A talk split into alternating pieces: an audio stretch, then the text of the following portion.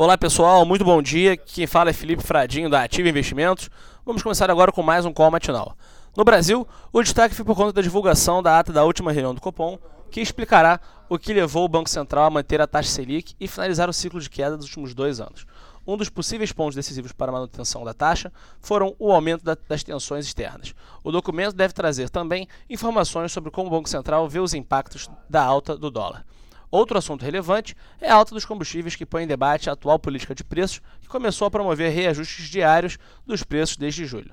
Hoje, o governo terá reuniões para discutir uma forma de evitar oscilações tão frequentes no preço da gasolina e do diesel. Já nas principais bolsas internacionais, o dia amanhece em alta devido à melhora das tensões por conta de um acordo entre Estados Unidos e China para encerrar o impasse que tem como foco as gigantes de equipamentos eletrônicos chinesa ZTE. Nesse contexto, o dólar está mais fraco ante as principais divisas, o que tende a manter a moeda comportada ante o real por aqui. A agenda do dia, às 9h30, o Banco Central oferta até 15 mil contratos de swap cambial em oferta extra.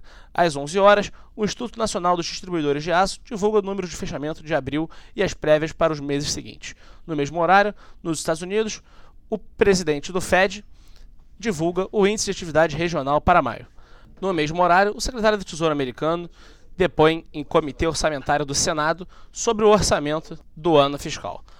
Há uma hora, a Febraban, Febrapo e DEC Banco Central falaram a jornalistas para esclarecer sobre o início do processo de adesão ao acordo dos planos econômicos, pelo portal dos planos econômicos. Às duas horas, os pré-candidatos à presidência da República, Álvaro Dias, Ciro Gomes, Marina Silva, Manuela Dávila, são convidados da Marcha dos Prefeitos. No mesmo horário, a Comissão de Trabalho, Administração e Serviço Público da Câmara faz audiência pública com o presidente da Eletrobras, Wilson Ferreira Júnior. Um pouco mais tarde, nos Estados Unidos, o Departamento do Tesouro divulga resultado de leilão de 33 bilhões de dólares em T-Notes para dois anos. Por último, às 5h30 nos Estados Unidos, será divulgado os estoques de petróleo da semana até 18 de maio.